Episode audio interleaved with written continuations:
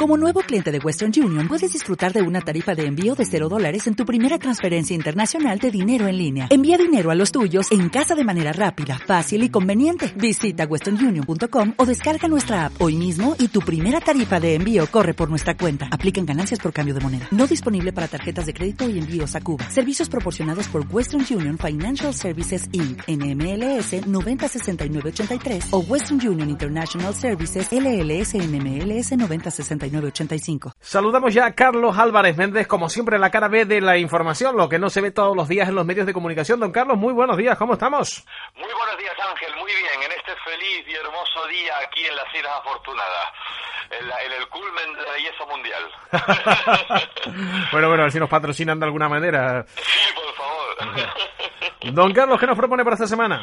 Pues mira, Ángel, quería, había pensado, eh, si te parece bien, continuar un poco con lo del, pero prometo solo dos, tres episodios rápidos eh, sobre el tema de, de lo que habíamos hablado del tema de la masonería, el Vaticano y esta especie de humo de Satanás que parece estar flotando, ¿no? Por por la por la capilla de San Pedro, si te parece bien, Ángel. Me parece perfecto. Vaticano y sociedades secretas. Teníamos hasta día de hoy. Exactamente. Además luego vamos a poner un subtítulo que creo que es muy interesante.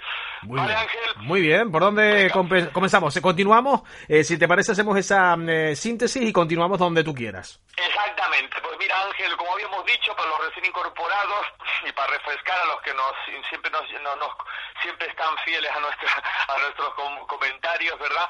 Eh, eh, habíamos hablado de la importancia de la masonería en cuanto a esa especie de conquista que estábamos hablando ideológica entre el mundo del Vaticano eh, y la masonería y cómo esta, lo que podemos llamar las sociedades secretas asociadas a la masonería, que hemos dicho otras veces que no todas son masónicas, pero sí las de corte masónico, parece ser que ya están infiltradas en el mundo de la Santa Sede del Vaticano, efectivamente, para, porque como habíamos dicho otras veces, había, hay, que, hay, que llegar, digamos, al corazón del enemigo, entre comillas, ¿no? Entonces, eh, resulta muy curioso eh, recordar esto, porque eh, vemos que ha llegado allí, parece ser, y podemos mm, verlo en un montón de manifestaciones que van desde la nueva era hasta los mismos comentarios del último Papa, que son... Mm, extraordinariamente distintos a los anteriores, ¿no? entonces todo esto viene por algo, viene por algo, ¿no? Y posiblemente no solamente es aquello de que haya que ir con los tiempos, como ha ido eh, siempre en ese sutil y difícil equilibrio que ha hecho la Iglesia entre la tradición y, y estar en el aire de los tiempos que llamaba Camille, ¿verdad? Eh, navegar como peces en el agua eh, con la historia, sino eh, que mm, yo mismo voy hablando y me pierdo de la cantidad de cosas que me van viniendo. sino que encontrar este punto de cómo ellos están tomando este poder claramente o su influencia es de, fuerte, mucho más fuerte de la que podríamos imaginar todos, ¿no?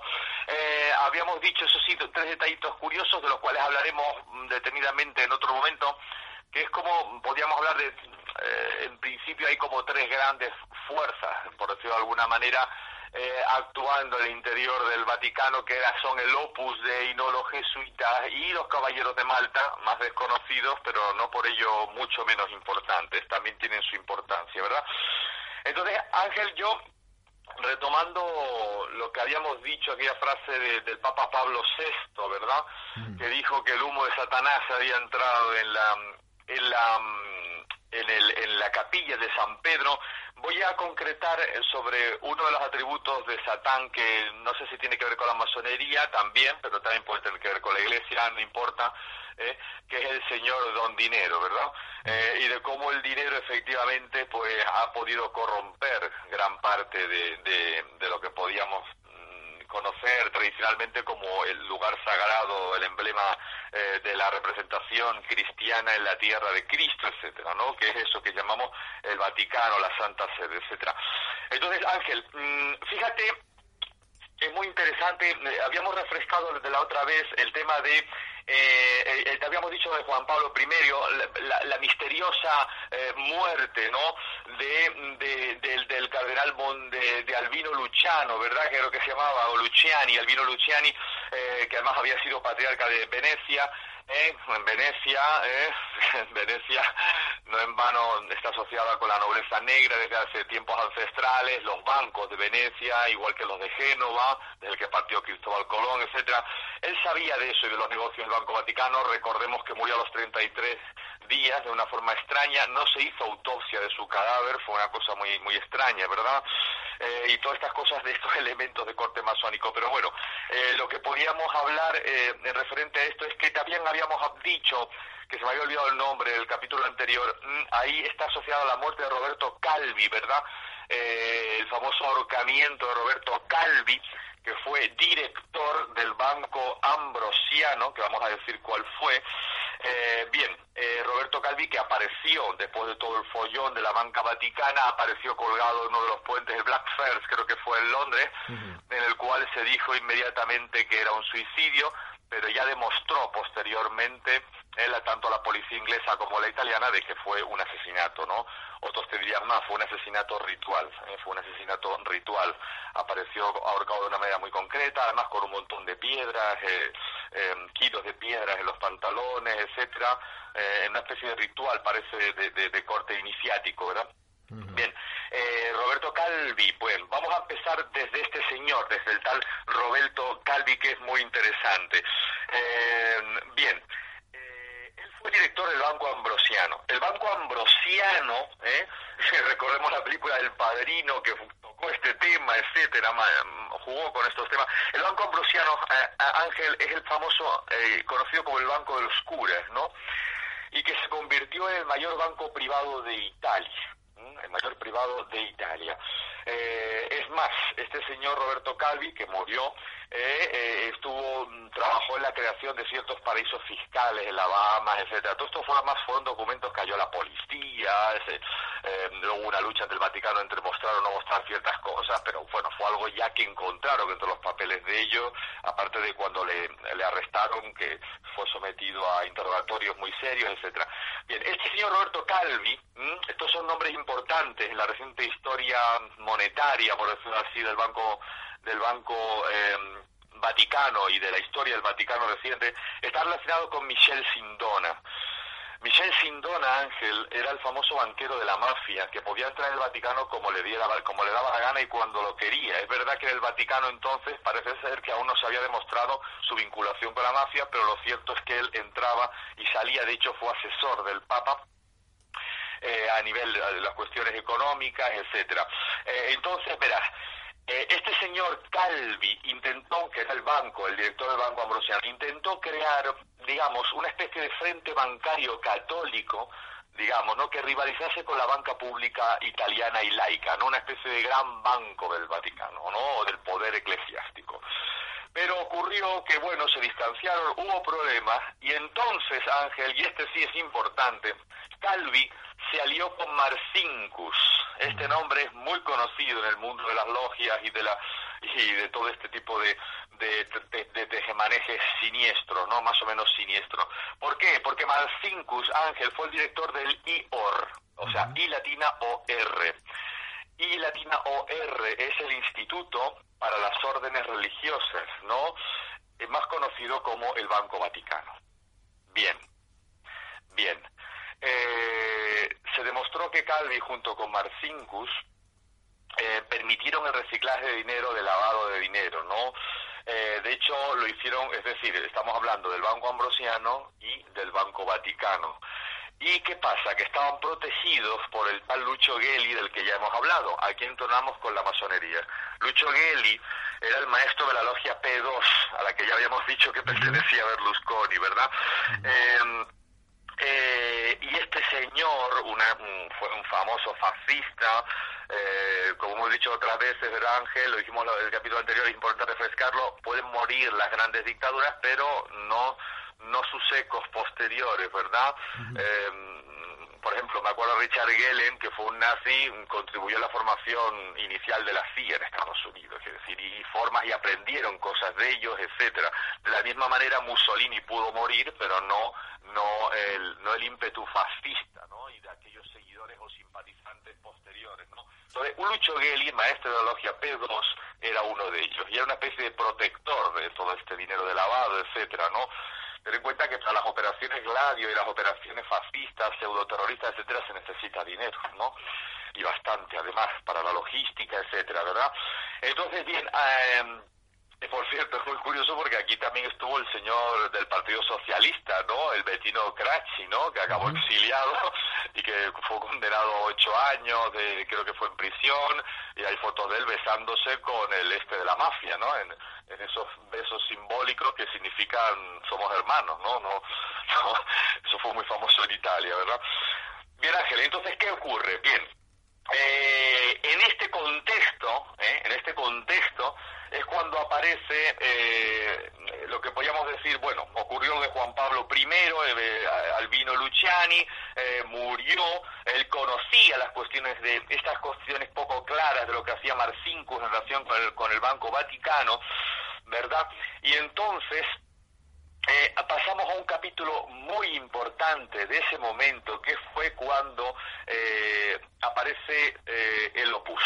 El Opus Dei, podríamos decir, una fuerza económica emergente muy grande, pero todavía no tenía poder ideológico dentro del Vaticano, no tiene una, una presencia política y logística dentro del norte, es decir, todavía no era la prelatura que fue después, ¿verdad?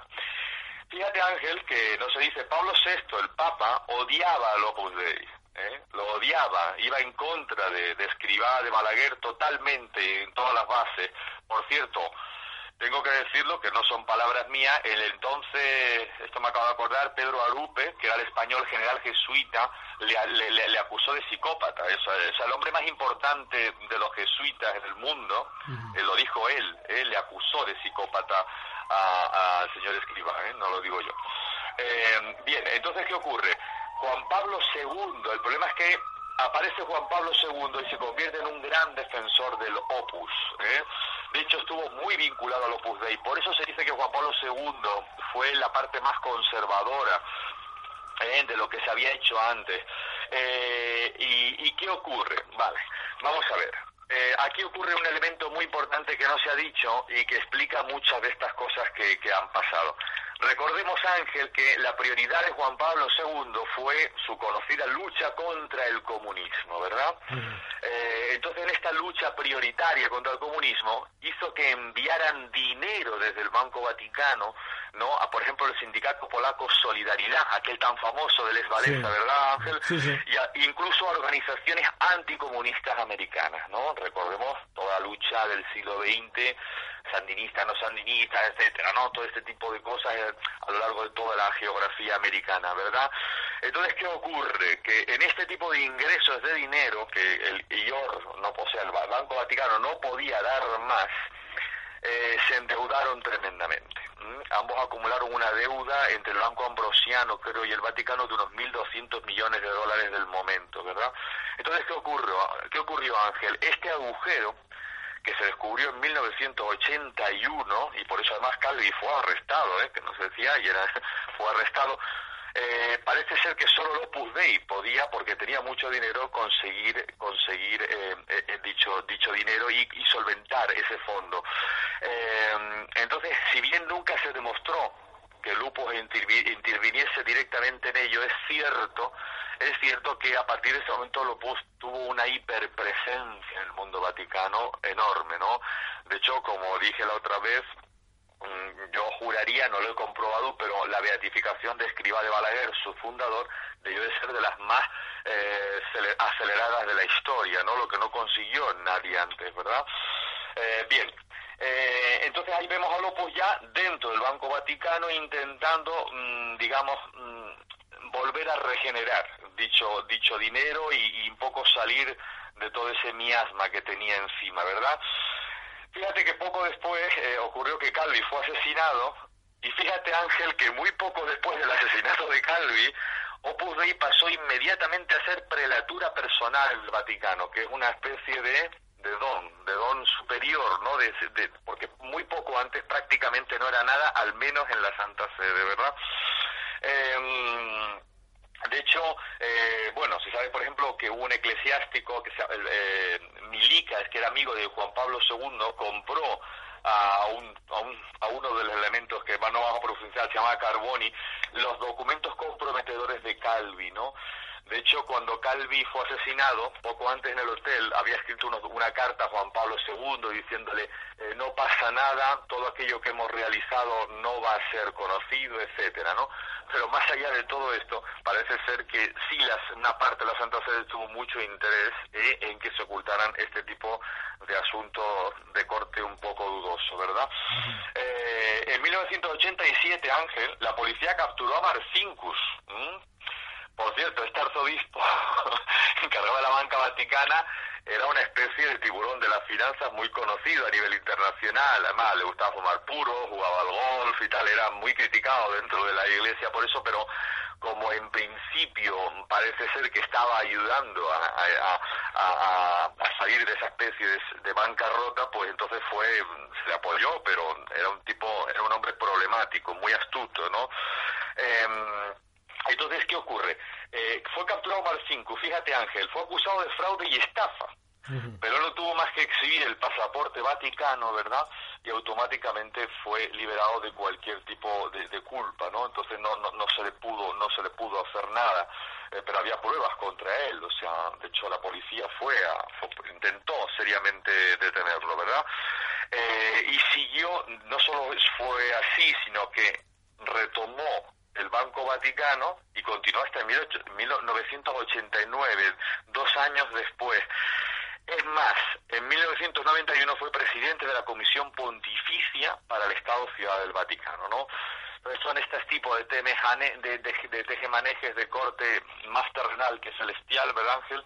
Pero que, como ya hemos dicho otras veces, don Dinero es el, es el grande miurgo de la tierra, ¿no? Es no sé si es uno de los brazos hermosos o feos de Dios o de la, o de la divinidad o de, o de la suprarrealidad o es un ente metafísico pero que tiene, como todos sabemos, una realidad más que notoria y presente allá donde haya y no distingue ni el peor del mejor sitio, ¿verdad? Eh, entonces, fíjate Ángel, en toda esta situación es donde eh, efectivamente aparecen lo de las logias, eh, la logia P2 sobre todo, que habíamos hablado en la asociación con las operaciones Gladio, las operaciones de falsa bandera. Eh, de hecho, Leo Zagami, que es el que quiero hablar de, algunas de sus declaraciones, que es un ex Illuminati de la aristocracia italiana, muy poderoso, muy poderoso, que no para de decir cosas sobre la realidad subyacente, los poderes secretos, etcétera él dice que fue la misma P2 eh, eh, que organizó un ataque de falsa bandera para el 11S, ¿no? Eh, lo que hemos venido diciendo otros, ¿no? De otras maneras, etcétera. y un detalle que quería añadir, Ángel, es que mm, que es un detalle bastante desconocido. La gente cree que, por ejemplo, mm, el Vaticano está igual así desde hace desde tiempos inmemoriales y, y, y nada, nada más lejos de la realidad. De hecho, eh, claro, uno puede decir, por ejemplo, oye, ¿cómo es que el Banco Vaticano, de qué cantidad de dinero partía? Yo no voy a hablar de negocios que, seguro que tienen, ¿eh? hay, de hecho se sabe que están hasta en la NASA, o sea, hay inversiones de todo tipo, ¿no? Y de ello creo que se, se solían encargar mucho eh, los jesuitas. De hecho, jesuitas tienen hasta observatorios astronómicos, etcétera. Bueno, ahí no voy a entrar en ese tipo de detalles que exigirían un tiempo más mayor y una mayor especificidad, ¿no? En el análisis, pero sí decir que mm, una gran cantidad de este dinero de la banca vaticana se lo concedió Mussolini. ¿Por qué? Eh, y no voy a meter un rollo grande, pero esto es historia oficial, ¿eh? esto es historia oficial. Eh, mira Ángel, mm, en el concilio de Letrán, lo que se llaman los pactos lateranenses del año 1929 en Italia, a partir de ese momento, fíjate que lo reciente que fue, es cuando el, el Estado pontificio en la modernidad, en el mundo contemporáneo, adquiere independencia. Se Mussolini, que entonces era primer ministro, mm. ¿eh? junto con, bueno, un negocio que tuvo unos tratos de él, junto con el Papa Pion. ¿Se, me oye ¿verdad bien, Ángel? Sí, perfecto. Ah, mm. genial. Que había unos, me habido unos ruidos, creo que soy yo. bien, ¿qué ocurre? Fíjate que antes, veníamos, lo cuento rápido, veníamos de la reunificación de Italia con Mazzini, por cierto, otro masón importantísimo en la historia reciente de la masonería. Ellos junto con Garibaldi, son nombres que están llenos por toda Italia y cientos de calles, de plazas hablando de ellos, en la reunificación de Italia absorbieron los estados pontificios, ¿verdad? Los absorbieron dándole, eh, haciendo que el poder eclesiástico dependiera directamente del Estado. Es decir, en esa absorción, ¿qué pasó? Se creó lo que se llamaba, eh, creo si no recuerdo mal, el conflicto romano. Es decir, evidentemente hay una guerra interna ideológica entre los papados, los sucesivos papas, que estaban dependiendo del rey, digamos, o sea, del, perdón, del presidente de Italia sucesivo. Entonces, ¿qué hizo Mussolini? Mussolini, es verdad que fue a raíz de esa dictadura, ¿qué vamos a hacer? Pero Mussolini les dio la independencia moderna, es decir, no solo le dio el, lo que es el espacio cuando uno va y ve el Vaticano, sino alguna de la zona adyacente de territorio que yo vi, no es mucho, pero es un poquito más, ¿no? Y encima Ángel, ¿eh? por ese territorio que ya es totalmente independiente, por supuesto, está más allá de, lo que es el Estado italiano, es cierto que Mussolini les pagó una enorme indemnización, digamos, por lo que se llamaba el conflicto romano, es decir, por los problemas que había traído a la Santa Sede esa, eh, esa especie de larga y, y, casi eterna disputa entre ellos, ¿no? Eh, fíjate que seguimos en la lucha masónica y iglesia, ¿no? Que ya es muy ancestral, ¿no? Como hemos visto muchas veces. Y efectivamente fue Mussolini. Eh, claro, mm, todo hay que decirlo, ¿verdad, Ángel? Eh, gracias a eso, también en ese, a partir de ese momento, año 29, ¿qué hace la Iglesia? Pues apoya, apoya el sistema de Mussolini, evidentemente en las escuelas va diciendo que este es el, sistema liberador, etcétera, y eso es verdad, está ahí, pero bueno, fue claro, fue a cambio de eso, ¿no? Esa especie de trato un poco terrenal, pero fue así, ¿verdad? Eh, y esta sí es la parte que, que, conviene decir, porque también pasa con Escribá de Balaguer, ¿no? Son detalles es verdad que ha habido siempre una simpatía de entrada hacia, eh, ya no es la corte conservadora, sino a veces a dictadores que era innecesario posiblemente, pero que bueno, a nivel oficial la Iglesia se, ha situado. Eh, voy a poner un ejemplo rápido. Escribe, eh, cuando en Chile, en el año 72 creo que fue, terminó Allende, bueno, asaltaron el gobierno, evidentemente, y, se implantó la dictadura de Pinochet, Escribá de Balaguer no tardó ni una semana en ir allí ¿eh? y decir efectivamente ya hemos llegado al orden, esto ha un poco revuelto, vamos a buscar tal. Yo vamos recuerdo además haberle oído a él su conferencia en el que hablaba a todos, ¿no? A todos eh, efectivamente hay que cambiar y bueno, en Chile y como en todas partes el Opus tiene un poder enorme, ¿no? Eh, de hecho, no recuerdo el nombre, pero su principal defensor de la derecha un poquito ligeramente extrema era abiertamente, él decía que era el Opus, etc. Eh, entonces, bueno, eh, decir eso, ¿no? Decir eso. Y, eh, y Ángel, si te parece bien, entonces simplemente dentro de esto, que seguimos en esta especie de aire de luchas ideológicas internas entre una cosa y la otra, es verdad que incluso vamos a llegar a lo que vamos a ver en el capítulo siguiente, y es cómo ya en este mad mix, en esta especie de mixtura en la que todo se mezcla, incluso nos vamos a encontrar a masones del Opus, por ejemplo, ¿no? Eh, quiero decir que vamos a ver los testimonios, analizar un poco los hechos de Leo Sagami en el siguiente episodio y algunos más, en el cual podemos ver cómo ya al final eh, incluso están los jesuitas también, los jesuitas incluso más cerca del, pensamiento masónico cuando tradicionalmente ha sido lo contrario. ¿eh? Y para terminar voy a recordar una cosa que, que un detalle importante. los jesuitas los jesuitas eh, que fundó Ignacio de Loyola, la, la, que era la compañía de Jesús, ¿verdad? Eh, trabajaban, tenían dos finalidades. Cuando el Papa Pablo III, creo que fue, les dijo, les dio ya la condición de compañía oficial de la Iglesia. Tenían dos finalidades eh, con las que llevan hasta el día de hoy. Una es defender el papado frente a toda herejía, etcétera, ¿eh? y ser, digamos, una especie de soldados de Cristo. O sea, es, son, digamos, la agencia de inteligencia, el ejército de Jesús, por decirlo, en este caso el ejército del Vaticano, en la tierra desde entonces. Yo además tengo la hipótesis personal de que si la iglesia aún está vigente, cuando hablo de iglesia hablo en, la cuestión del Vaticano, hablo de, de las fuerzas socioeconómicas, eh, no estoy hablando nunca de conceptos ideológicos ni, ni dogmáticos, hablo de lo que es la, realidad en la tierra, ¿no? eh, si pervive todavía es por la eficacia extraordinaria de los jesuitas. Los jesuitas, en mi opinión personal, es el ejército más preparado que jamás ha existido. Cuando digo ejército, ya veremos por qué digo que es un ejército. Están organizados como un ejército. De hecho, se llama el general jesuita, el que está en la parte más alta, ¿no? Bueno, hasta Hitler lo, exaltó como orden, ¿no? Y decía que él quería la Gestapo con el mismo nivel de, entrega, ¿no? Pero bueno, es un detalle. Es decir, lo que quiero decir con eso es que fíjate a dónde hemos llegado. Si los jesuitas, su finalidad principal es que el Papa fuera el representante de Dios en la tierra a eterna, no para siempre defender la Iglesia Católica Universal Romana, etcétera, ¿eh? Eh, fíjate que hemos llegado a un punto en el que mm, ya no está tan claro, porque si los masones eran ideológicamente contrarios, ya se está todo mezclando mucho más, ¿no? Mucho, mucho más. Y esta es la idea que me gustaría que, que se quedara en el aire antes de pasar al siguiente capítulo, Ángel. Bueno, hemos de decir, eh, Carlos, que de hecho la muerte o el asesinato de, del señor Calvi eh, sigue siendo una incógnita y aquellos que han intentado despejar esa incógnita pues han sufrido la misma suerte. Efectivamente, Ángel, así ha sido, lo cual, eh, efectivamente, es que lo que pasa? Que como cada cosa que hablamos es verdad que tiene un episodio solo, ¿no? Pues sí. Es cierto, pero efectivamente ha sido así, pero lo cual aumenta nuestras sospechas, ¿no?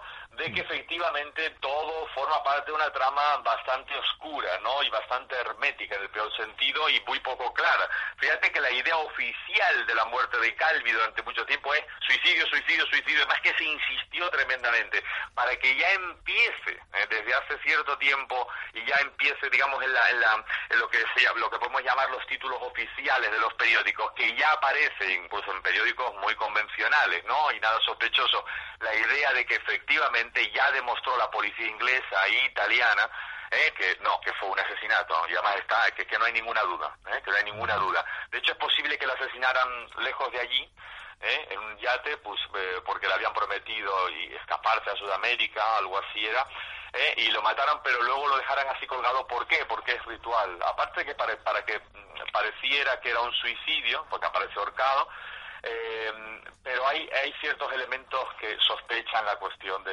de, la ritualística, digamos, masónica o hermética, vamos a decir hermética en general, ¿no?